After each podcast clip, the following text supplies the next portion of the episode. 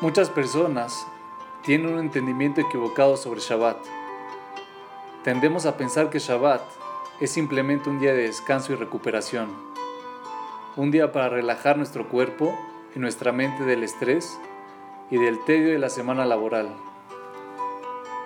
Por más valiosa que sea esa idea, nos explica Rabdovi Rosenfeld, las leyes de Shabbat pintan una imagen muy diferente. Puede que pensemos que relajación es un viaje a la playa, ver una película o ir de compras. Sin embargo, ninguna de estas actividades está permitida en Shabbat. Por otro lado, uno esperaría que las actividades que requieren mucho esfuerzo estén prohibidas. Sin embargo, técnicamente hablando, uno podría pasar todo Shabbat arrastrando muebles pesados de una punta a otra de la casa, pero sin poder encender ni siquiera un fósforo ni prender la luz. En Shabbat nos transportamos a pie, a pesar de que hacerlo requiere un esfuerzo mucho mayor que manejar un auto.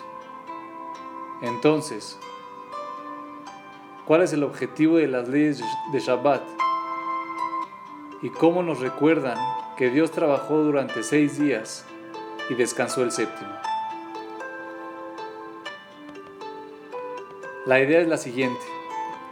Durante los seis días de la creación, el mundo estaba incompleto. Dios estaba ocupado en el proceso de moldear y actuar sobre el universo, transformándolo de una forma más primitiva a estados más avanzados. Luz y oscuridad, cielo, agua y tierra firme, plantas, vida terrestre y finalmente el hombre. Cuando llegó el primer Shabbat, el trabajo de Dios terminó. El mundo estaba perfecto y completo. Dios ya no tenía que realizar cambios en el mundo y mejorarlo. Todo lo que el mundo requería y requeriría alguna vez ya existía y había sido puesto en su lugar.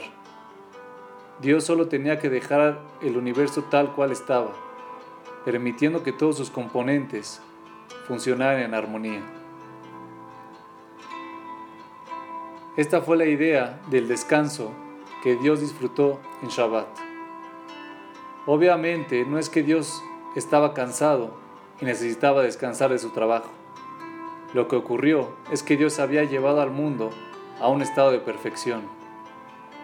Ya no tenía que interferir en él, alterándolo y modificándolo. El trabajo de Dios estaba completo. Su creación podía descansar, es decir, podía existir tal cual estaba, con todos sus componentes conviviendo en paz y armonía. Este fenómeno es representado cada semana en Shabbat.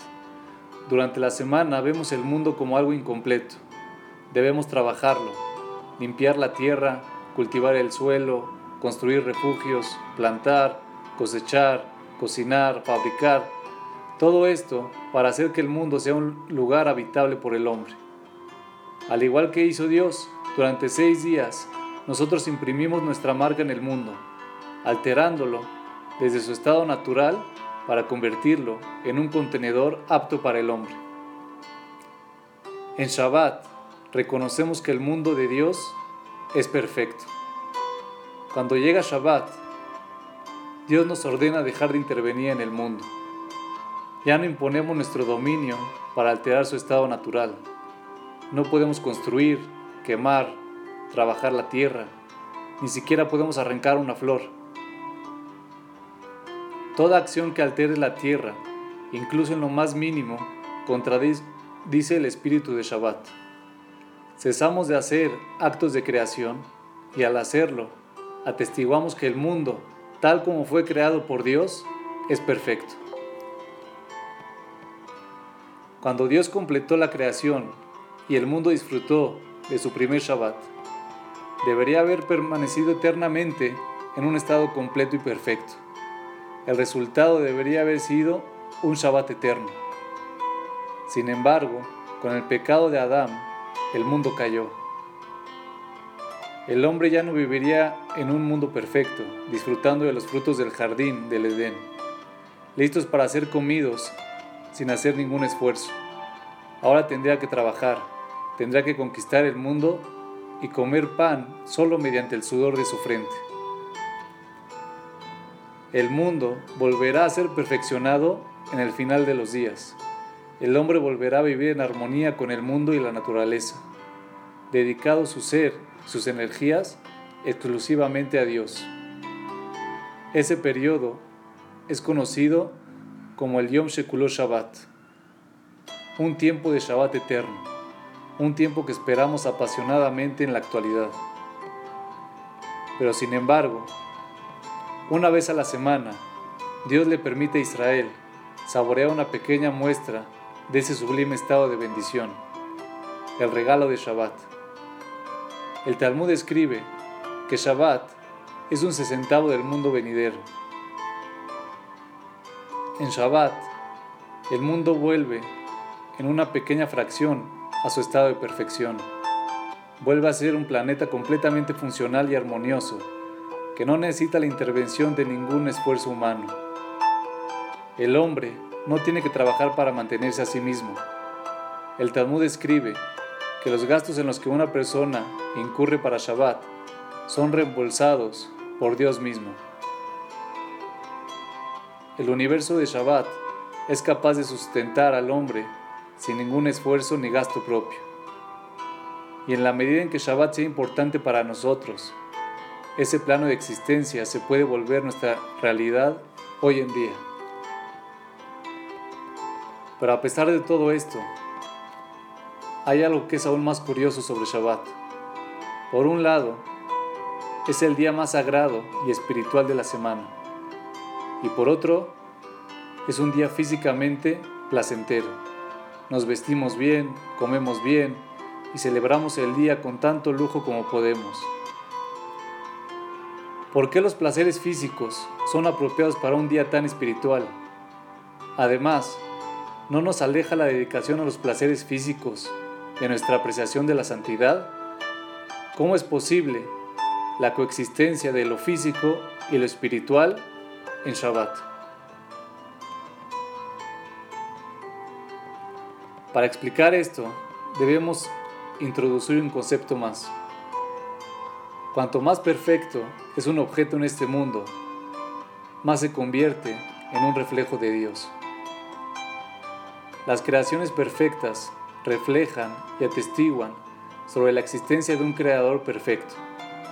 Más aún, mientras más santidad refleja un objeto físico o periodo de tiempo, más alineado con la santidad se volverá, actuando como un canal hacia ella. Por lo tanto, las creaciones completas, en el plano físico, se cargan también espiritualmente cuando atestiguan sobre la gloriosa obra de Dios. Permiten que las fuerzas espirituales fluyan libremente desde el cielo infundiendo y energizando al mundo físico con vitalidad espiritual. Entonces Shabbat es un momento que tiene también un enorme potencial espiritual. Es un día en el que el mundo físico y el mundo espiritual se alinean. En Shabbat, el mundo no solo está en armonía consigo mismo, sino que también lo está con Dios. Como resultado, Shabbat es un momento tanto para el disfrute físico como para el disfrute espiritual. Es un día en el que las dos clases de vivencias se fusionan en completa armonía y juntas mejoran nuestra comprensión de Dios. Puede que durante la semana el lado físico y el lado espiritual estén en conflicto. Cuanto más indulgente sea una persona con lo físico, menos espiritual será. Pero en Shabbat, en cambio, se complementan. Lo físico y lo espiritual se fusionan en un magnífico todo, sirviendo como un reflejo del Dios universal que los creó.